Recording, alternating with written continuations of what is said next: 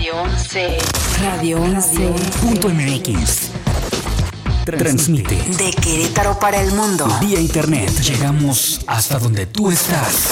Radio 11. Estudios y oficinas. Desde Vicente Guerrero, número 41. Centro Histórico Querétaro, Querétaro. Somos Radio 11. Radio 11 Radio 11 presenta GDT Conecta, un espacio para descubrir tu talento. gestión del talento. Bienvenidos.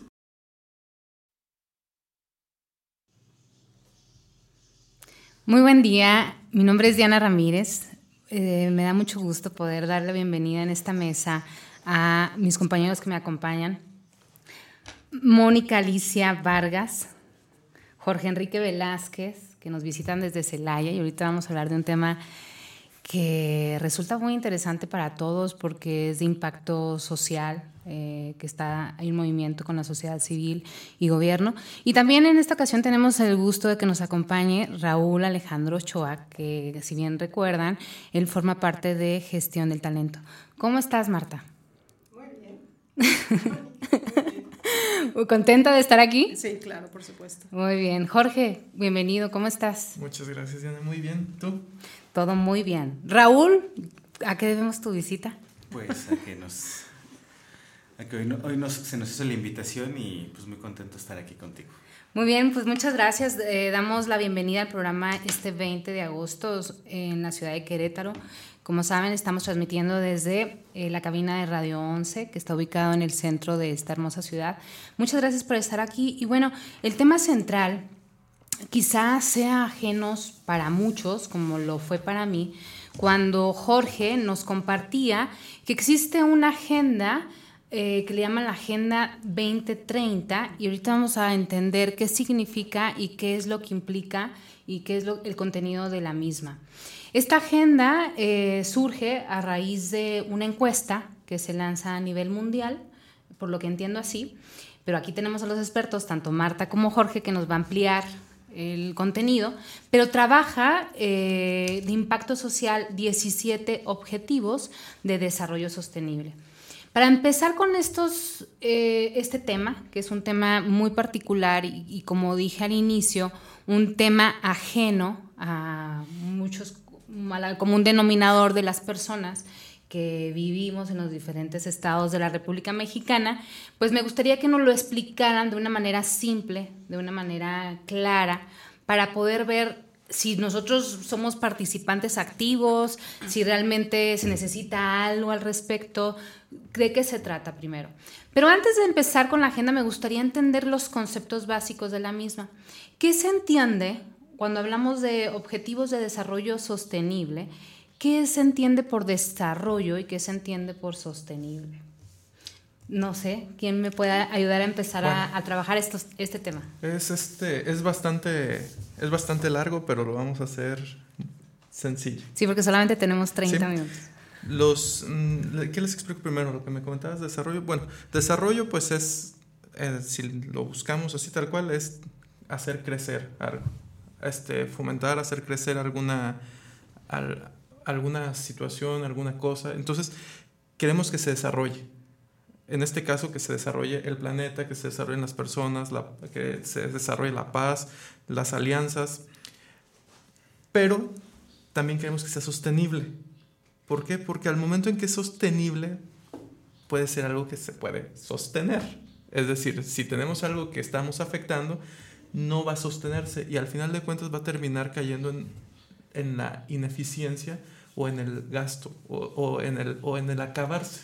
Es decir, por ejemplo, ahorita, si nosotros la, eh, la cuestión del agua no la hacemos sostenible, pues va a haber el momento en que el recurso se va, se va a terminar. Entonces, por eso es muy importante que las cosas que desarrollemos y hagamos crecer se hagan de manera sostenible, que puedan mantenerse, que crezcamos, pero de manera que podamos hacerlo eh, que se mantenga Muy y bien. que él mismo pueda desarrollarse. Muy bien, Jorge. Oye, Marta, ¿y qué significa esto de la agenda? Perdón, Mónica, ¿qué significa esto de la Agenda 2030? Bueno, finalmente hay 193 miembros en la Organización de las Naciones Unidas, entre ellas Estados Unidos y México, los cuales eh, determinan que estos 17 objetivos son primordiales para ser llevados puntualmente en un periodo de, de, de tiempo que fenece en el 2030, que, que, termina en el 2030, que se tiene que tener una medición de, de indicadores y de resultados. Por eso es un, una agenda, porque hay que priorizar algunos y hay que darles tiempos específicos a otros y dependiendo del contexto en el que se, maneje, se, se manejen. Eh, aquí lo importante es que estos 17 puntos hoy eh, se tienen que comprometer todos los ciudadanos y todos las, los niveles de, de la sociedad, incluyendo el gobierno, para poder hacer efectivo este cambio urgente que requiere el planeta y parar los efectos colaterales que estamos teniendo por el, el desgaste y mal uso de muchos de nuestros recursos primarios.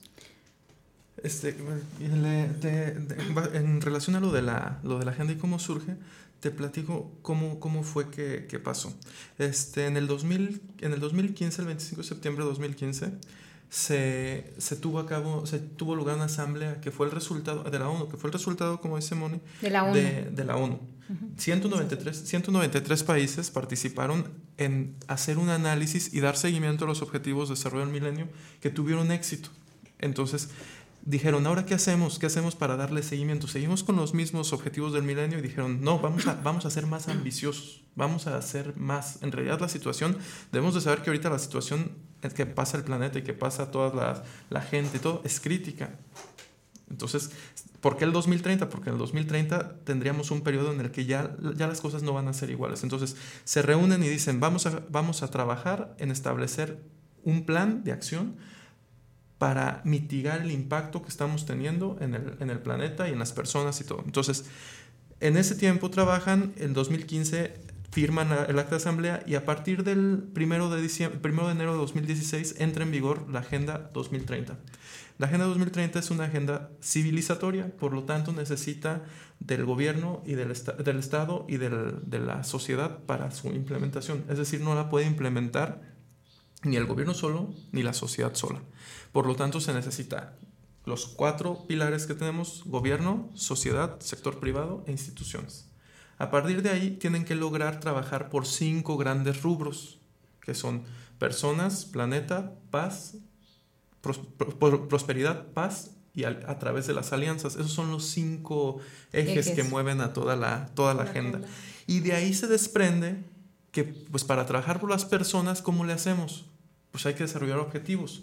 Entonces desarrollan los objetivos que son 17 ODS, 17 Objetivos de Desarrollo Sostenible, siendo que los primeros 5 atienden a las personas, el 6, el 13, 14 y 15 atienden al planeta, del 7 al 11, al 12 atienden la prosperidad y el 16 la paz. Y el 17 al final de cuentas son las alianzas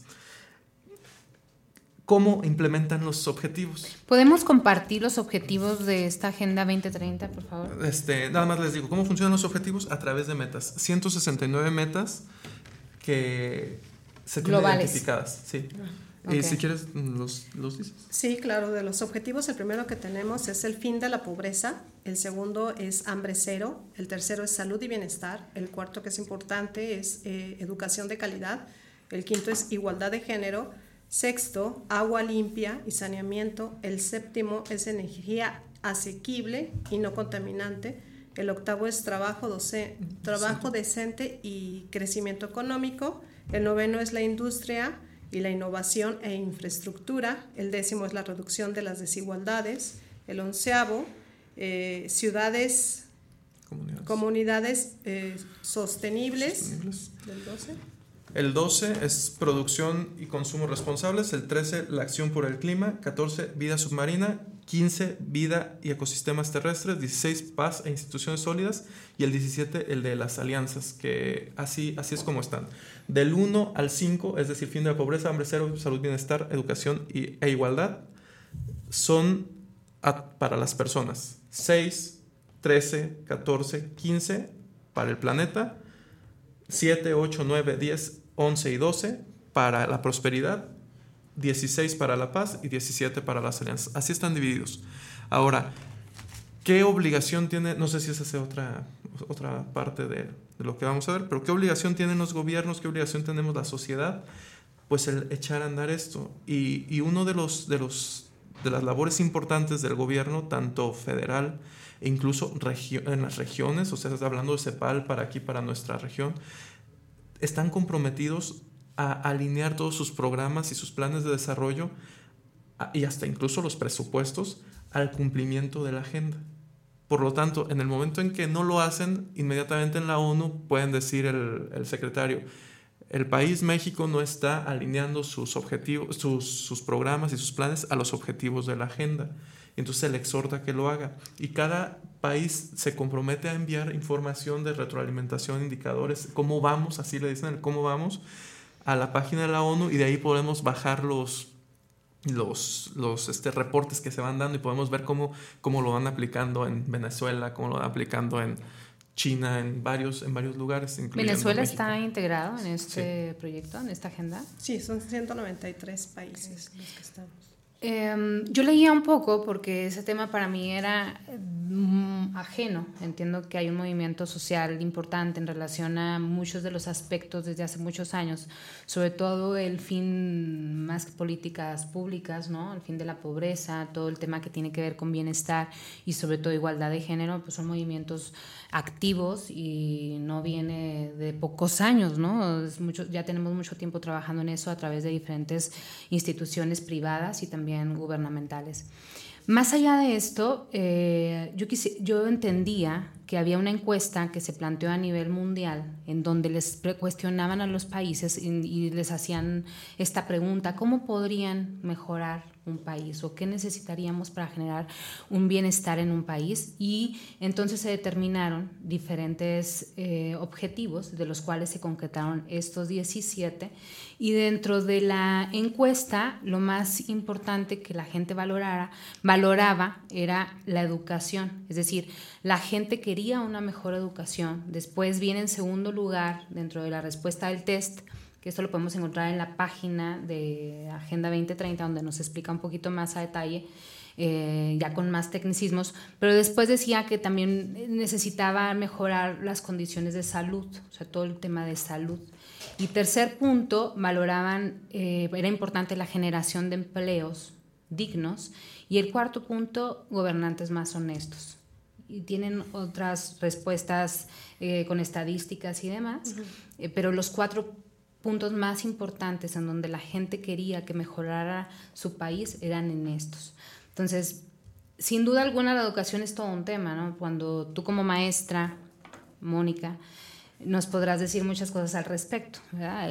justo el programa pasado hablábamos de los sistemas educativos en México entre lo obsoleto y, lo que muy pocos alumnos, sobre todo niños que están en formación, tienen oportunidad de adquirir, es decir, todas las escuelas privadas en donde sus eh, métodos de enseñanza quizás estén más acorde a la actualidad, al proceso de neuroeducación, pero cuánto es el porcentaje que tiene alcance de este sistema educativo.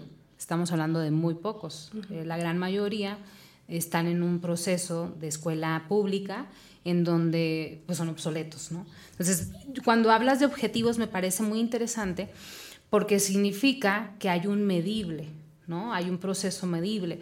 Y me gustaría entender esa parte, o sea, cuando hablamos de objetivos, los famosos objetivos ESMAR específicos, alcanzables, que tienen una temporalidad y sobre todo una medición. Mi pregunta aquí me parece, porque ustedes no son de gobierno, este programa está ajeno de todo el tema político, lo entendemos y más, pero... Pero, pero ustedes, ustedes son representantes de este proyecto de la UNO en Celaya, tengo entendido. Ahorita podemos ir al... Nosotros instauramos en Celaya el, una asociación que a su vez tiene un proyecto que, que atiende lo de la Agenda 2030. De hecho, se llama Plan Celaya 2030 pero es un proyecto que atiende específicamente esto para promoción y hacer que se adhieran las personas a eso. Es decir, el proyecto está hecho por la, o sea, fue emitido en una asamblea de la ONU y nosotros tomamos el marco teórico y todo el branding y todo lo que tienen, porque esto lo hacen ellos, y lo empezamos a, a, promocionar. ¿El objetivo de la promoción cuál es? O sea, tengo, por lo que me estás diciendo, estoy entendiendo que ahorita el, objetivo de ustedes es invitar a la gente a participar dentro de estas 17 actividades. este, ¿tienen algunas actividades ya definidas para que la gente se involucre y empiece a colaborar con ustedes? Sí, digo, estamos, eh, la metodología del trabajo es independiente en cada uno de los, de los lugares de la República en los que se está manejando esta agenda y nosotros eh, estamos divididos por diferentes comités en donde se encuentran integradas personas que tienen que ver muchísimo más con el objetivo. Entonces, por ejemplo, la parte de la educación a mí me toca y este año en, en mi centro de trabajo lo que estamos haciendo son las pruebas piloto de diferentes actividades que van a tener herramientas de medición como pudieran ser las rúbricas para medir los, los valores, como pudieran ser algunos otros elementos que nos pueden dar indicador de si son funcionales o no. Una vez que se hace el análisis en, en la institución si es funcional la actividad o no, la, la, intención es que crezca a nuestra zona escolar. Eh, mi zona, por ejemplo, es de 30 escuelas y de ahí eh, llevar el proyecto ya funcional a Secretaría de Educación, en el caso de nosotros en Guanajuato, donde pudiéramos ya tener un respaldo incorporando a, esta parte de, gobierno para que pudiéramos bajar una jornada que consiste en cinco días de trabajo en todas las escuelas de, Guanajuato, dándole la importancia a, todos lo, los que pueden ser objetivos que van directamente relacionados con la educación. Eh, yo ayer les decía a mis maestros, si ustedes se fijan, todo empieza con la educación. Digo, al final, si quieres que haya un medio ambiente adecuado, pues tú tienes que educar a la persona para que respete ese medio ambiente adecuado. Y eso, y eso es importante decir que le toca al gobierno, o sea, para mí es importante decir le toca al gobierno trabajar fuertemente en los sistemas educativos que hoy tiene el país. Claro, sí. Eh, definitivamente es un tema pendiente de muchos años, el tema de la educación. Y una cosa es eh, la ignorancia de, de, desconocer muchas herramientas de, te, de, tendencia y sobre todo de impacto eh, positivo para los que estudiamos. ¿no?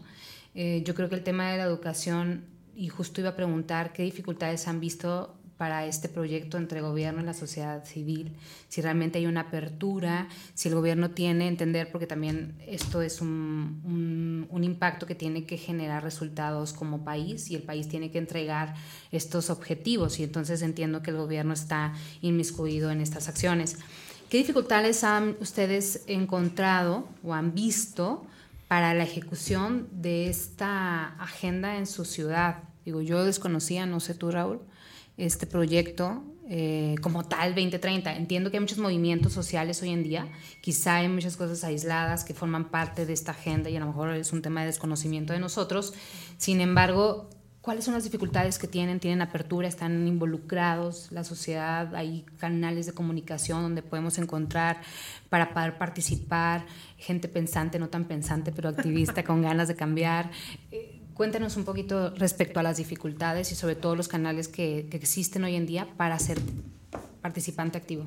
Bueno, si consideras que, que, la ONU establece estos parámetros a nivel mundial y que todos los gobiernos están siendo observados por este organismo, pues todos los gobiernos lo van bajando a sus planes de desarrollo, eh, ya sea estatales o, o, federales. Entonces, de una u de otra manera, eh, todos los países que estamos alineados a la ONU estamos incorporando estos, estos planes y programas. Aquí el problema es que probablemente no se dice el origen de la idea, ¿me entiendes? No se dice, ah, bueno, la ONU nos, nos pidió alinearnos a esto, entonces, ¿qué es lo que hace? Eh, la política pública se apodera de, de, la idea y te la vende como es mi gobierno el que lo está haciendo. Y eso es lo, pues, digo, se trabaja, al final de cuentas uno no puede eh, eliminar los resultados. Eh, que, que, se necesita avanzar muchísimo más en ese sentido, mucho. Por eso es que se hace el llamado a la sociedad civil para que desde la trinchera de cada uno de nosotros y a las asociaciones civiles y a las ONGs que se encuentran también trabajando, porque de alguna u otra manera hay gente que está trabajando de manera aislada sin saber que estos objetivos iban a venir a, a, destacar en el 2015. Entonces lo que se pretende es integrar. Concentrar la información. Así es, concentrar. Porque cuando hablamos del 50, pues para mí 10 años, o sea, ¿cuánto nos falta para el vamos, vamos 2030? Atraso, si ¿Cuánto, ¿Cuánto nos falta realmente? Estamos hablando 10 años. Combatir, fin de la pobreza. Cuando entendemos que en México más del 50% de la población, bueno, yo los últimos datos, porque yo trabajé con una institución que justo trabajábamos con pobreza extrema. Uh -huh. Estamos hablando de gente que no tiene ni las necesidades básicas, Básica. que esos son más o menos cerca del 40% de nuestro país. Cuando, cuando uno los, el primer objetivo que marca esta agenda es fin de la pobreza. Desde mi punto de vista y con la poca experiencia que tengo al respecto, este es un tema muy fuerte que, tiene, que implica temas de educación, desde educación financiera, educación en el trabajo, temas de soporte para una vivienda digna. O sea, hay mucho que hacer para el logro de los objetivos y por eso una de las preguntas que yo quería hacer es que si es medible, ¿no? O sea, está bien, vamos a fin de la pobreza, ¿cómo lo vamos a hacer? Cuáles son los objetivos específicos para lograr el fin de la pobreza y sobre todo la temporalidad para lograrlo. Y más allá de, de un objetivo, no es de la sociedad civil, esto representa muchos mecanismos, mucho más complejos de los que yo yo, o sea, que tengo idea, ¿no? Porque yo de alguna manera lo viví, el, el, cambiar el proceso de una gente que no tiene, no estamos hablando de educación, estamos hablando de temas culturales. O sea, el tema de la pobreza es un tema muy fuerte que para mí 10 años se me hace poco.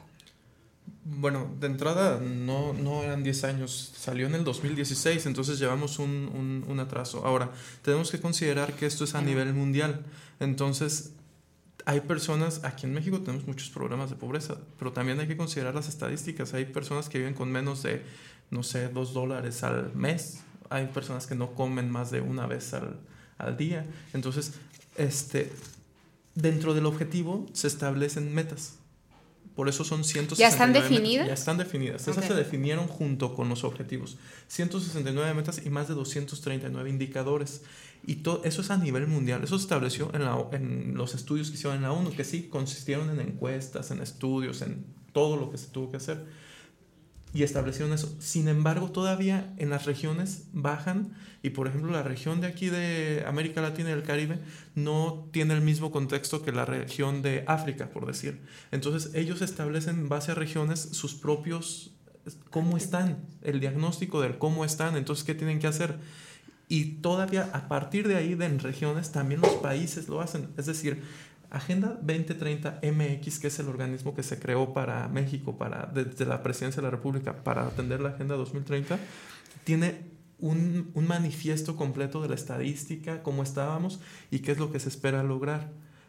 No todo tiene como fecha límite el 2030. Hay unas que son al 2020.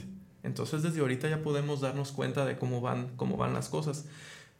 En cuanto a la pregunta, eso es, sí hay objetivos, sí hay metas, sí hay indicadores muy particulares que nos pueden ir llevando y que al cual el plan de gobierno, si ustedes lo, si ustedes ven el plan de gobierno de Querétaro, seguramente el estatal debe de decir y el municipal debe decir, eh, haremos una política para hacer, para llevar a cabo que se reduzca la pobreza en tal lugar con estas acciones.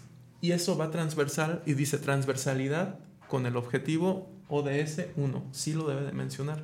Por eso los gobiernos... Ese objetivo de desarrollo. El objetivo sostenible. de desarrollo sostenible, uno. Estos se conocen como ODS, así es como los vamos a encontrar.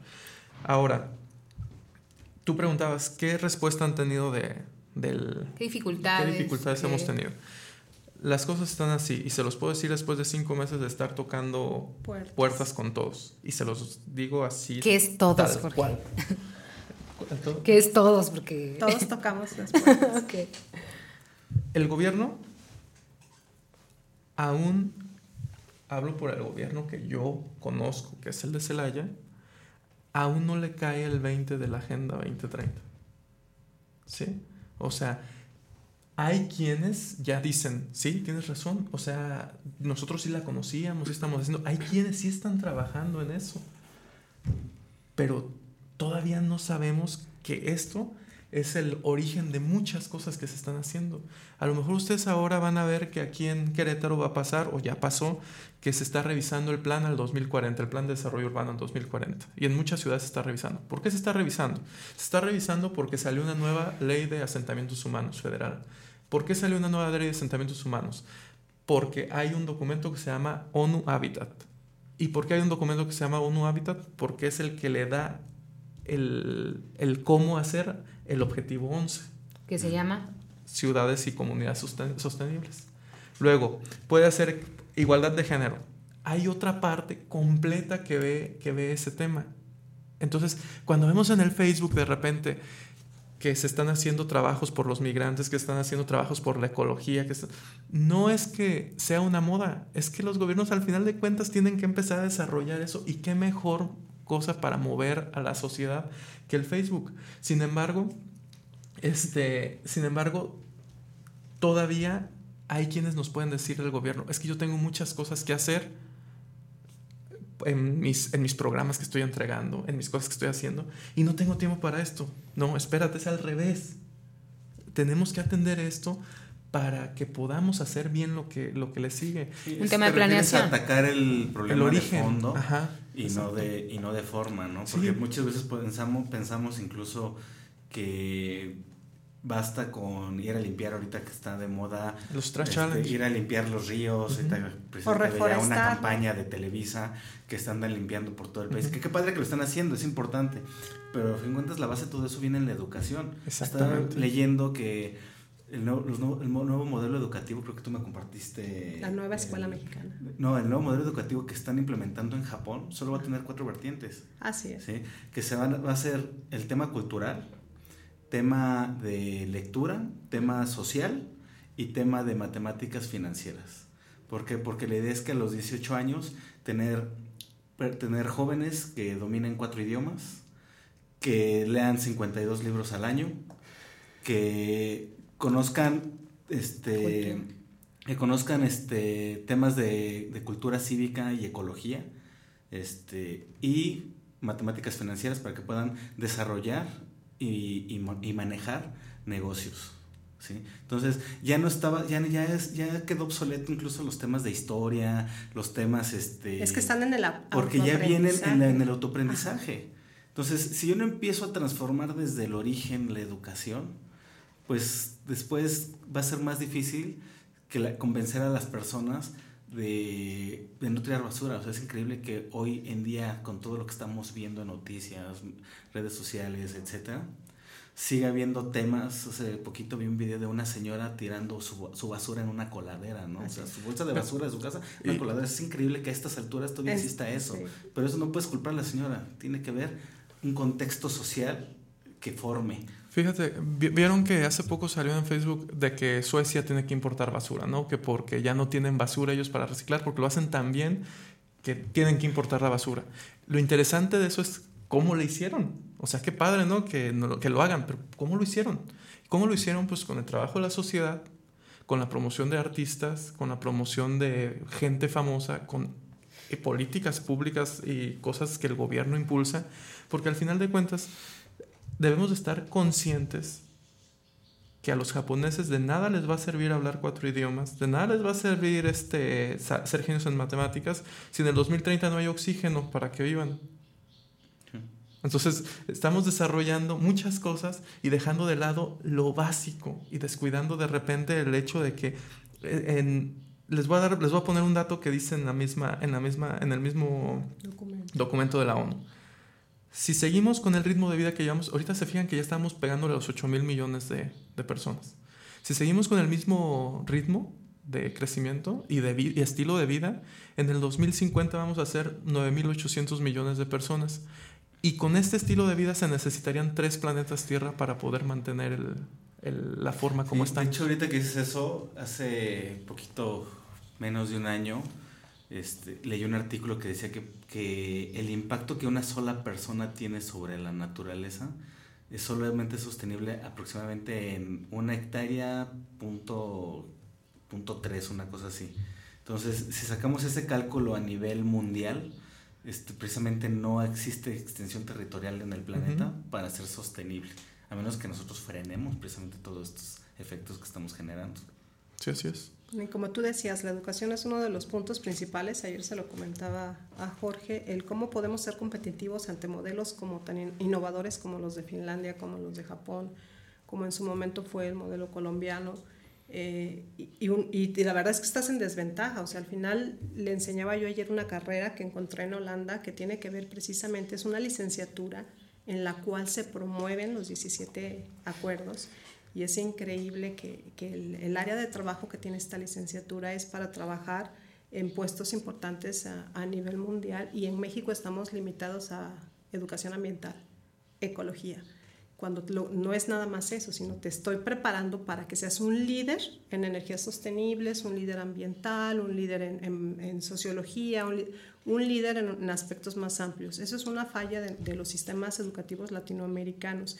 Sin embargo, de alguna manera cumplen los gobiernos con, las estipulaciones de la, de la ONU porque desde el sexenio pasado se empezó a manejar la reforma de los acuerdos eh, secretariales, uno, y eh, lo que es el, el artículo tercero de la Constitución fue modificable. No sé si se acuerdan que le pusieron calidad, educación de calidad en, el, en ese ah, eh, artículo y pues bueno. ¿Cómo lo día- mides? as- el día de hoy, nuevamente en este gobierno, se vuelve a hacer una reforma a- al tercero de la Constitución, nuevamente dando énfasis a lo que es la calidad, pero para todos.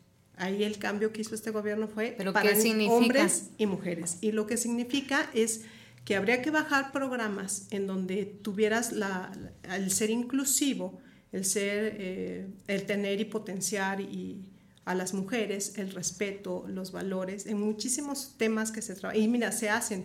El problema es que a lo mejor en México no tenemos las capacitaciones necesarias ni asumimos la conciencia de lo que se requiere. Por eso uno de los puntos principales que, que tiene la Agenda 2030 es concientizar primero. Y para concientizar tienes que mostrar, uno, tu antecedente, qué es lo que estás perdiendo en el mundo, y dos, eh, los, puntos que te promueven, el cómo puedes frenar eso, y tres, cómo desde tu trinchera, por muy poquito que tú hagas, puedes hacer un- una onda expansiva con tus actividades. Entonces, por eso es la invitación a la, a la sociedad civil a que también se una y que no nada más esperemos que el gobierno nos solucione o la ONG nos diga que está mal o las asociaciones civiles hagan marchas para poder solucionar esta, esta situación. Desde tu casa, ¿qué puedes hacer tú? Si tú eres dentista, eh, bueno, puedes entrar dentro de lo que es el objetivo de salud y bienestar. Y, y si eres maestro, pues bueno, tratando de implementar los planes. Y si eres este, ingeniero, pues bueno, en la infraestructura. Todos podemos hacer algo. O sea, el planeta, esa hectárea que tú dices, no es de todos los demás. O sea, te, toca una responsabilidad. Si lo dividimos por el número de habitantes que somos, tienes un pedacito que tienes que cuidar y lo tienes que cuidar en todos los sentidos, incluyéndote a ti como persona. Oye, este tema me parece, ¿cómo, cómo GED te conecta gestión del talento que tiene que ver con estos temas? Y cuando yo vi que se llamaba Plan Celaya 2030, yo supongo que todas las empresas para generar un plan tenemos que pensar. O sea, el plan significa pensar Organizar. que, organi- que organizar, generar recursos, por ahí dicen si no tienes recursos ni siquiera te pongas a chambear, ¿verdad? este, y no al revés, como yo entiendo muchos de los proyectos a- en, en nuestro país, en nuestro país. este, cuando hablamos de plan, significa toda empresa, por pequeña, mediana, grande que sea, tenemos planes y eso deberían de ser inamovibles, es decir, en el transcurso del tiempo, en el plan, se generan estrategias y eso es lo que cambia en el tiempo, pero el plan no. Entonces, cuando ustedes me dicen que este plan 2030, algunos son objetivos que pueden cumplir antes, pero no después, quiere decir que hay diferentes mecanismos y estrategias para lograr ese plan. Lo que me parece inquietante es que no es de un conocimiento profundo de los que tomadores de decisiones, ¿verdad? Y sobre todo un interés. Y eso es lo agobiante un poco, eh, porque quizás yo, yo les pregunto en esta mesa, ¿verdad? ¿Cuántos reciclamos? ¿Cuántos separamos la basura? Empezar por lo de lo chiquito, ¿no? A, lo, a lo grande, como decías tú, me parece muy acertado. Empezar por cada uno y en su casa, en sus espacios, y no esperar que los demás ¿no? este, nos den la solución. Eh, yo he tenido discusiones en donde el tema de la educación, bueno, el, gobierno le tocaría generar la educación, pero si no tiene el gobierno la apertura y sobre todo la conciencia para generarlo, tú como empresario, pues a lo mejor te toca. Te toca cambiar los Te toca. Mira, en la escuela, en la escuela le van a decir a los niños que si roban se pueden ir a la cárcel. Y esa es la obligación de la escuela, enseñarles eso. Pero la obligación nuestra es enseñarle a nuestros hijos a no robar. Sí. Entonces, es una responsabilidad compartida y incluso pensando en, en estos objetivos, en estos 17 objetivos, también las, las organizaciones, y no solamente las organizaciones civiles o sociales, sino las empresas, Meterlo a su ¿Qué, qué compromiso tienen en sus propios objetivos? Porque está bien, las empresas existen para ser rentables, eso es entendible. Es la forma como consideramos. lógico, ¿no? Y es lo que pero pero eso no quiere decir que el ser rentable esté peleado con estos objetivos. Con el ser amigable, de hecho, ¿no? de hecho eh, las empresas, ese es un error que tenemos, o sea, no están hechas para ser rentables, o sea, es su objeto es ser rentables, pero también deben ser socialmente responsables. Es la nueva es la nueva filosofía de las empresas desde un tiempo y las empresas que así lo son son mejor percibidas como recompensa, son mejor percibidas por la por la sociedad. Es que nuestro país esa parte es bien confunde, o sea, se confunde, porque tenemos un tema, desde mi punto de vista, de educación muy deprimente. O sea, en otros países el tema de la educación, el tema de socialmente responsable no aplica, porque la gente tiene un nivel de cultura, de educación, en donde la empresa no te enseña a cuidar tus espacios de trabajo y a tu, cuidar tu planeta. Eso te lo enseñan desde que naces. Hay un proceso de educación muy cañón y muy fuerte que los países apuestan Es una cultura, para de- es un tema de educación. Eso no lo hace el empresario. En nuestro país es, es nuevo esos temas de responsabilidad social, pero en otros países del mundo, estamos hablando de Alemania, todo el tema de Europa, inclusive algunos de Latinoamérica, eh, como Chile, ¿no? en donde su educación es pues, más avanzada en ese sentido y muy cara. O sea, la gente que estudia verdaderamente es muy cara y paga su educación el resto de su vida. Entonces, eso no es un tema de, es un tema de educación, pero desde gobierno. O sea, la gente aquí, los empresarios, hoy en día dicen, ¿por qué voy a yo? Yo he escuchado empresas que dicen, ¿por qué yo voy a reeducar a una persona si eso ya no me toca a mí? Yo estoy generando empleo, ¿no? Y hay, hay pensamientos así de, de empresarios hoy en día que dicen, a mí no me toca reeducar a la persona porque yo le estoy dando una oportunidad de empleo en donde ya le estoy dando a ganar un salario. Sí, con respeto, con valores, pero no tendría por qué yo educarle en algo que se supone que debería. Sin embargo, el contexto social es muy diferente en México. Y aquellas empresas que, que invierten precisamente en la capacitación y educación de, de sus empleados y que le apuestan a que lo transmitan a sus hijos son las que tienen muchísimo mayor crecimiento en, e- en ese sentido. Este, creo que, que, que dices cosas bien importantes en, en- volvemos con el, el tema de la educación, o sea, cosas tan sencillas como ya no se recicla. Nuestro proyecto, por ejemplo, en la escuela es yo no voy a reciclar. ¿Por qué? Porque no voy a generar plástico. Ya no lo estoy viendo en el qué voy a hacer con el plástico, sino no voy a utilizar plástico. Y eso es eh, tener una filosofía de- o una política más avanzada a lo que estamos haciendo. Y de hecho, por ejemplo, en, en ese ejemplo hay que considerar que el que quiera trabajar con los ODS es muy probable que no solamente se pueda enfocar, por decir, la educación de calidad. Tenemos que tener la capacidad de hacerlo transversal y e identificar esa transversalidad que tiene uno con otro. ¿Por qué? Porque el ejemplo que acaba de poner ahorita Moni, de que en la escuela ya no generan plástico, impacta directamente al punto 12, que es producción y consumo responsables. Es decir, ya no se trata de, de nada más este pues como yo, los, yo separo la basura, pues puedo generar la que sea porque la separo. No, tienes que ser responsable en tu consumo y entonces mejor ocupa un termo. Ahora, No digo, El- y hay- viene, y perdón, y viene desde el consumo. O sea, está, está, y y hay números y hay estudios que para hacer un, un, este, una botella de 600 de Coca-Cola, Con el PET. 600 mililitros, no, se utilizan se- 30 litros de agua. Entonces ya desde, desde, desde hacer esa conciencia que todas la- la- las bebidas embotelladas ya no nada más son el plástico que contamina, sino es todo el desperdicio de recursos naturales para generarlos. Y son temas que tenemos que cuidar. O sea, no nada más es consumir productos reciclados, porque eso Sí, ya, no. todo, ya todo trae productos reciclados que de reciclados no tiene nada, Los, ¿no? los procesos en las empresas, una de las conferencias que me tocó ver por internet de, de la Agenda 2030, habla de, de que las empresas tienen que asumir los nuevos valores y los nuevos valores, aparte de, de ser sostenibles, tienen que tener el, el cambio de los procesos de sus productos, que sean muchísimo más amigables y con menos gasto de recursos, aunque si tú quieres en inversión pueden llegar a ser un poco más caro, a la larga esa parte cara te va a salir potencialmente más cara si no tienes a quién vendérselo, si no tienes una economía estable, si no tienes un, planeta con vida, ¿de qué sirve que tú te enriquezcas si no, no vas a tener cómo? Porque no va a haber dónde vivir, dónde utilizarlo, un- cómo. Entonces todo el, el cambio de, lo- de procesos de verdad es una filosofía que tiene que, que, empezar a asumir y que se tiene que certificar de alguna manera a las empresas para poder decir, ok, así como se hizo, no sé, Guanajuato hizo 9012, bueno, pues se tiene que generar alguna certificación que te pueda garantizar que la empresa es amigable. De hecho, este, existen los ISOs 14001 que van a la, a la cuestión de ecología, pero aquí el detalle es que a veces como que decimos sustentable y reciclaje, pero lo sustentable viene desde el momento en que tú ocupas el agua potable para producir esos 30, esos para hacer, para, con 30 litros producir una botella. Ah, desde ahí viene. Por ejemplo, hay una empresa, pues no digo la marca porque no se puede decir la marca. Bueno, Nestlé, en, sus, en, su, en una de sus plantas no ocupan agua.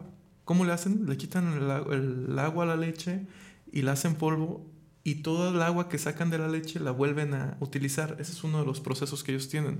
Entonces, si bien estamos, estamos en un contexto bien diferente a lo de otros países, por decir, nosotros sí nos toca tener que dar educación ambiental porque pues no nacemos así, no nos, no nos formamos así.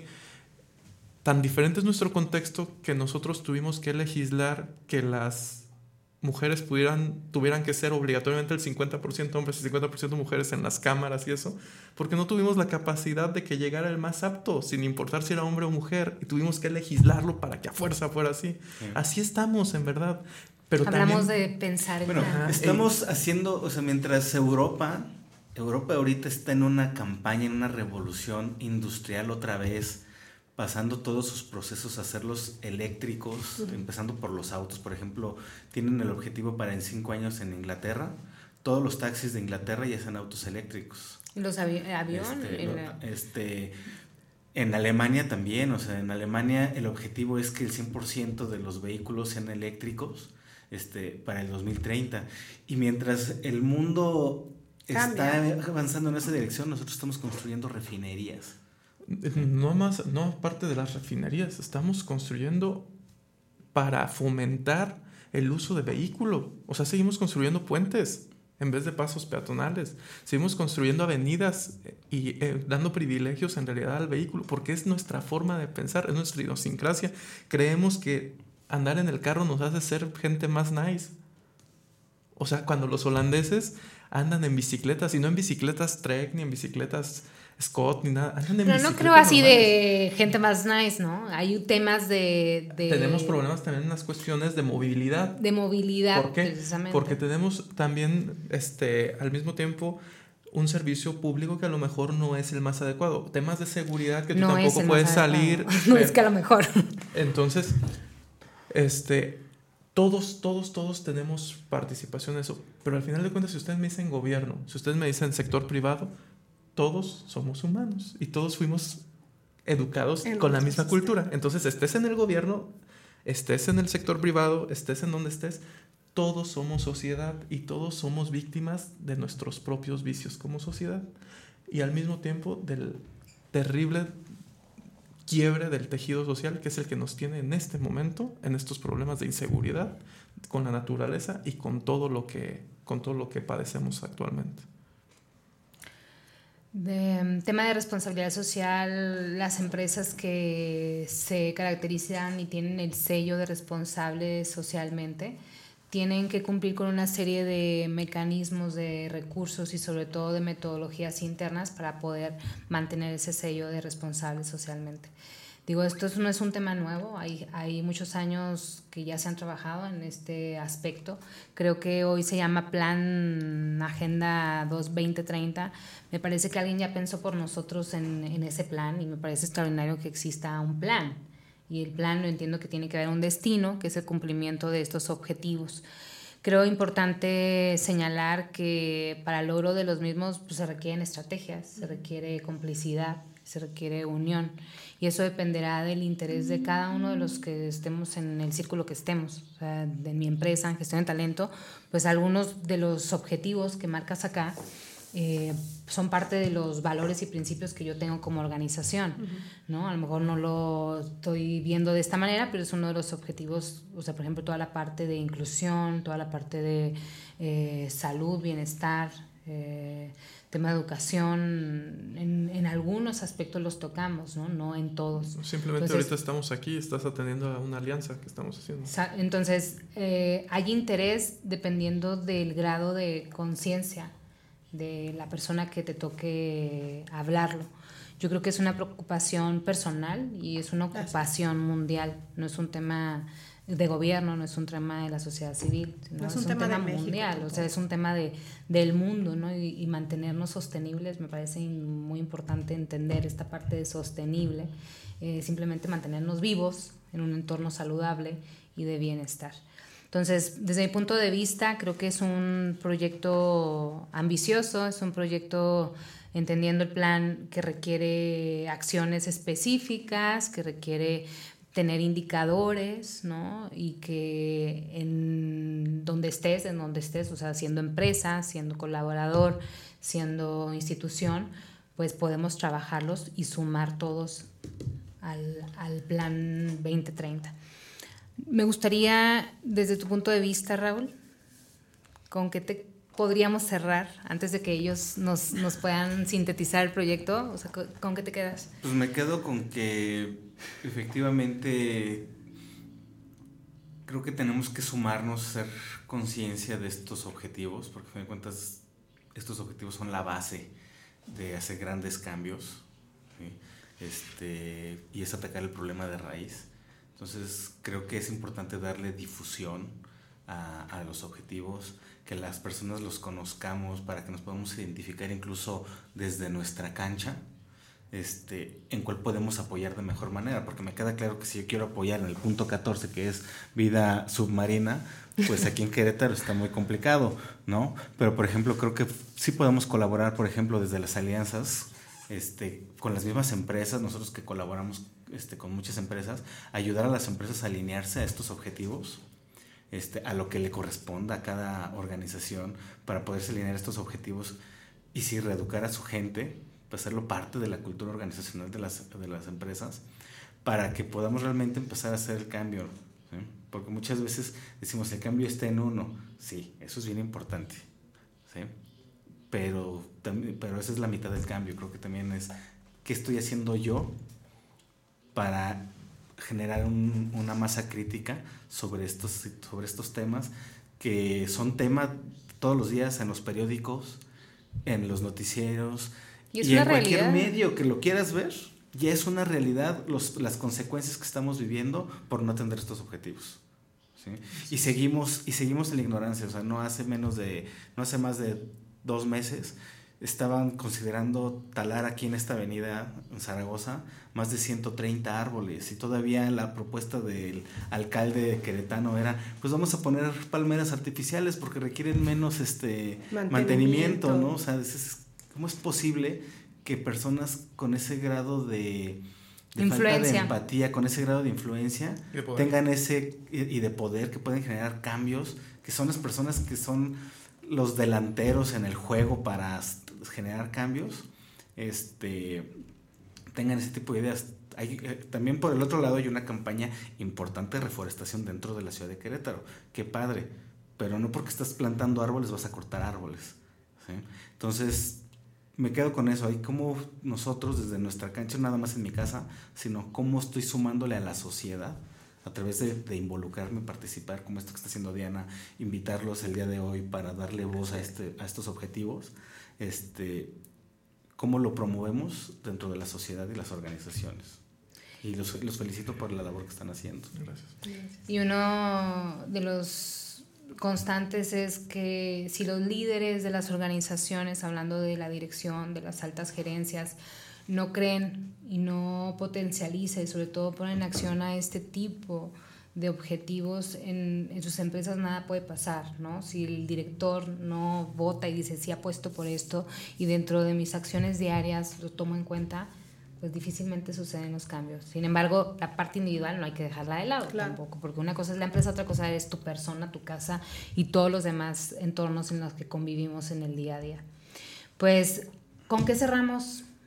Mónica, Jorge. Híjole, yo me quedo mucho con el, con el punto 4, insisto mucho en que la, la, parte de la educación impacta directamente a la mayor parte de los, de los objetivos y que por ser un, un centro de trabajo privado, mi escuela es privada, eh, no me desliga de, de, dar seguimiento a todo este tipo de, de conciencia con los niños y de reeducar y romper paradigmas para hacernos unos individuos socialmente responsables. Muchas gracias, Mónica. Jorge. Bueno, pues este, sin duda la participación de todos es bastante, bastante importante desde el gobierno, empresas, eh, repito, el gobierno, empresas, el sector privado, este, instituciones y el sector de la sociedad civil. ¿Por qué? Porque a veces pensamos que el, el, el, impacto en realidad que tenemos nosotros es un, es un porcentaje. Si en casa reciclamos es un porcentaje, pero resulta que la basura que está en el océano, yo una vez estuve indagando de dónde salió. O sea, en realidad nosotros tiramos toda esa basura y la realidad es que hay empresas que tiran el 70% de su basura en, en ríos. Entonces tenemos que cambiar también la mentalidad de, los, de las empresas, también del gobierno con las sanciones que deben aplicar, que a lo mejor hay empresas farmacéuticas que hay, hay, residuos en el, en el río y están teniendo un impacto mucho, muy fuerte en la cuestión de la feminización de los animales y eso evita la reproducción y por eso están extinguiéndose, además de los, del impacto que tienen en nuestra propia salud. Entonces es un trabajo conjunto de, de todos muy importante, dejando de lado la cuestión individual y viendo todo de manera holística. Y no todo se trata de dinero y recompensas o retribuciones financieras. Se trata de satisfacción y de obligación por donde estamos. Si nos cobrara renta el planeta por vivir aquí, si nos cobraran oxígeno, si nos cobraran el agua, aparte de cómo lo hacen los organismos, Qué padre, sí, cierto, ¿cómo, ¿cómo sería? O sea, en realidad, ¿cuánto cuesta un árbol? Yo le preguntaría al, al, alcalde de aquí, ¿cuánto cuesta un árbol de 30 años?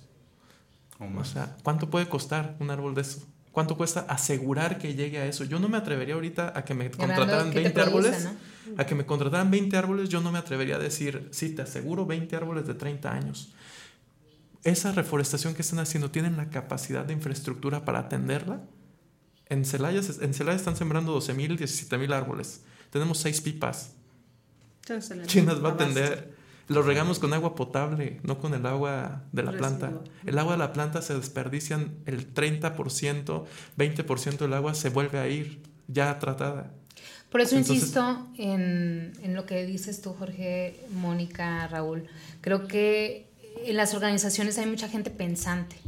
Yo sí creo que hay gente muy inteligente, gente pensante, observadora, eh, gente con inquietud de hacer cambios positivos para eh, impactar en la sociedad de una manera positiva. Yo creo que somos más de esos que los que no. Eh, sin embargo, nos quedamos en, en el plan. Por eso insisto en la palabra plan. Nos quedamos en el plan. Si no tenemos objetivos, y nuestra Metas. experiencia con Raúl y conmigo y con el equipo de gestión de talento, es que no basta inclusive tener los objetivos. ¿eh? O sea, si tú no hay un seguimiento diario para lograr esto, no pasa nada. Nos, nosotros vamos a, tenemos la obligación de pasar del idealismo a la materialización. Uh -huh. Ya no necesitamos en México, ni en Celaya, ni aquí, necesitan líderes de opinión, necesitan líderes de acción. O sea, de nada sirve estar imaginando cosas si no las podemos llevar al, al, a la realidad. Por eso hablamos del seguimiento. O sea, uh -huh. si tú tienes un plan y tienes unas metas, está bien, es una fase cero, inclusive yo le pondría fase cero. Sin embargo, si no hay un seguimiento diario de el planteamiento de los objetivos, lo más seguro es que no pase nada. El fracaso de las planeaciones estratégicas es muy alto y eso lo saben todas las empresas. Todas las empresas planean, todas las, personas, las empresas piensan, la mayoría, grandes, chicas y medianas, qué vamos a hacer en el transcurso del año. ¿Y cuántos cumplen su planeación estratégica?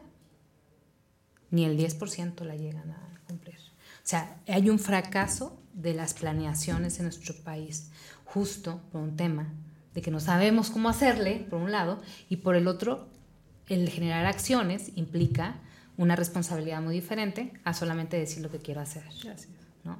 Entonces, yo les agradezco mucho el tiempo que se dan para venir desde Celaya no, no, y compartir. Quisiera decir una cosa última. Este, en el grupo ya nos estamos reuniendo varias personas de todos los sectores, personas que son muy, muy, muy valiosas, que están desarrollando este, temas en lo de educación a nivel este, de preparatoria, a nivel de secundaria el target de nosotros son los, lo- en gran parte los niños.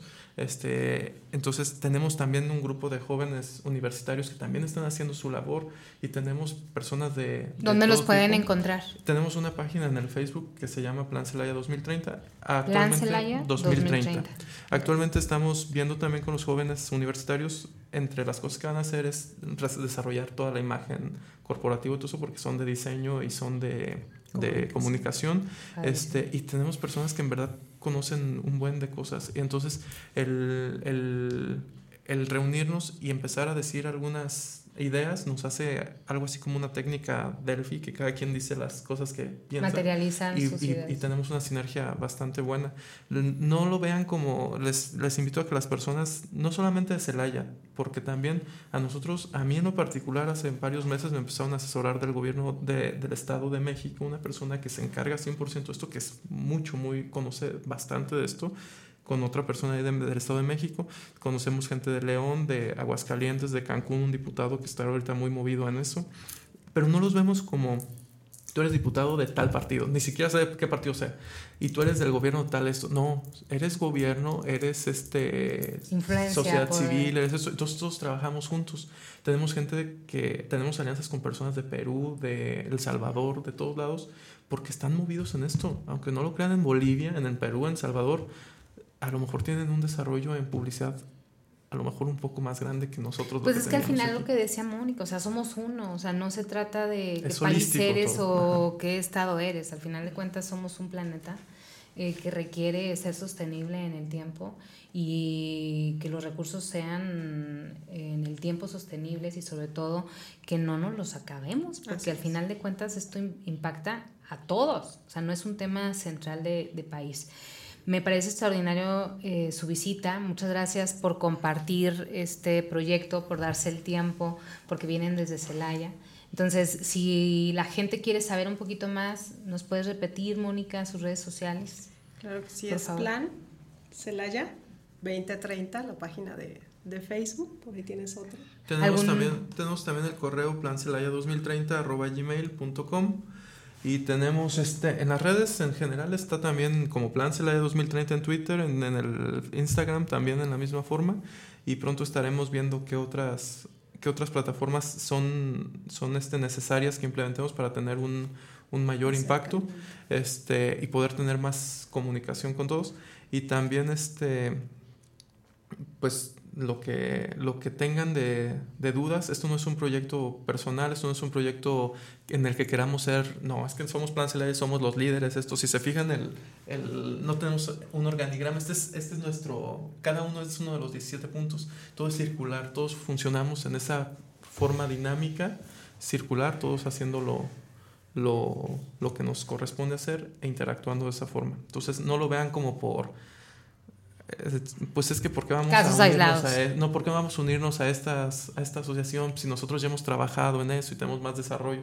Sí, pues se trata de unir y de aliarnos y potenciar lo que hemos desarrollado cada uno. Yo creo que el compromiso desde nuestra cancha como gestión de talento es observar estos objetivos, eh, hacer pensar a los líderes de las instituciones, de las organizaciones, de las instituciones que nos toca colaborar y pues yo me llevo esa, esa tarea, ¿no? Eh, observarlos y poder a lo mejor sumarlo en la planeación y sobre todo pues ya por lo menos hacer conciencia un poquito más abierta eh, más allá de las creencias, creo que es un plan que nos toca aterrizar a todos.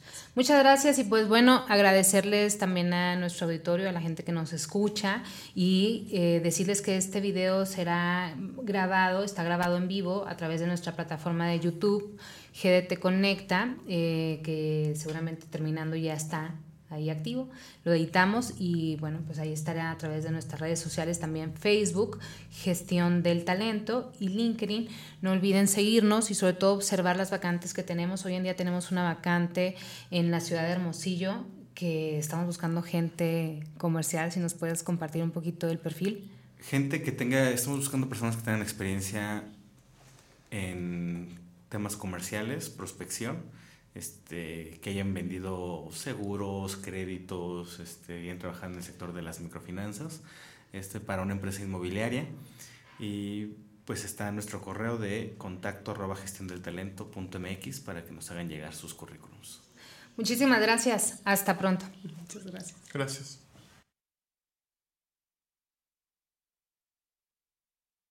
Radio 11. Radio 11 presentó GDT Conecta, un espacio para descubrir tu talento. Conectamos contigo la próxima semana.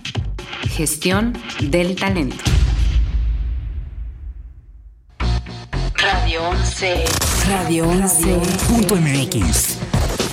Transmite de Querétaro para el mundo. vía internet. Llegamos hasta donde tú estás. Radio 11. Estudios y oficinas. Desde Vicente Guerrero, número 41, Centro Histórico Querétaro, Querétaro. Somos Radio 11. Radio 11.